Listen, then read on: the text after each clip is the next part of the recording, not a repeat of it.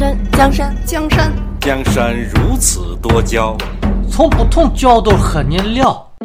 世界纷纷纷纷扰扰，听我说心里可好？温柔的晚风轻轻吹过爱人的梦中。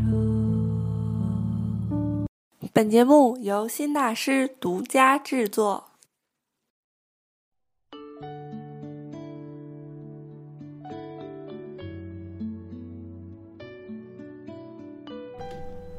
出差外地，在好友家留宿，发现她有一个细心却唠叨的婆婆，她却与其相处甚好。那天我们在大排档吃了夜宵，肚皮溜圆儿的回家，好友拿出两盒鲜奶递给我一盒，刚要喝，她的婆婆忽然过来喊道：“赶紧吃点东西，不能空腹喝牛奶哈！”我觉得她真是不可理喻，我们明明刚从外面吃东西回来呀。好友似乎看出了我的心思，悄悄做了个制止的手势，拿出一片面包给我撕了一点儿，自己又撕下一点儿。老太太看着我们将半口面包塞进嘴里，喜滋滋的忙别的事儿去了。我们刚吃了那么多东西，根本不是空腹，你为什么不和她说呢？我不满。好友拍拍我，笑着说：“如果她能够在这件小事上获得成就感，我们又何必告诉她真相呢？”真相对他来说不重要，对我们来说也没意义，不过是半口面包的事儿。这是我第一次听到真相不重要。多年来受到的教育都是要坚持真理，如果你觉得对方错了，一定要指出来，帮他改正。毕竟严是爱，松是害嘛。不久后与另外一位朋友闲聊，说起公司流水线上的一件小事儿。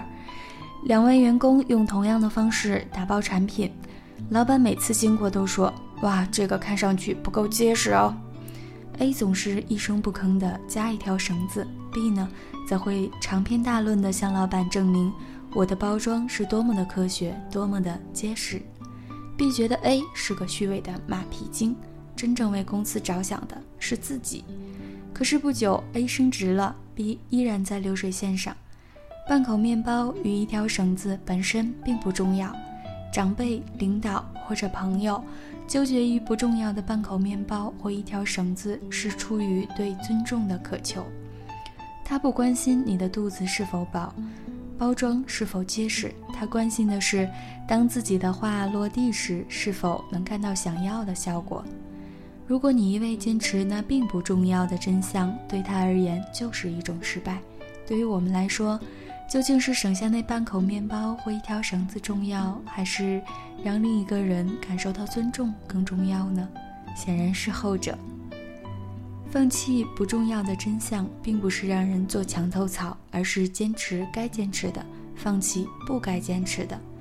真相重要与否，不在于你的感受，而在于这件事儿是否会对结果产生本质的影响，是否会改变一个人、一件事儿，是否。关乎道德与底线。如果一个人常常凭着直觉去辩解与忤逆，日积月累，你会成为一个真实却毫无教养的人。在无关紧要的真相上无谓消耗，使人际关系越来越糟，那其实不是追求真理，而是另外一种意义上的浪费生命。好了，今天就聊到这里吧。我是心理学人九月心情，在新大师和你一起聊心理。我们下期见。他静悄悄的来过，他慢慢带走沉默，只是最后的承诺，还是没有带走了寂寞。我们爱的每。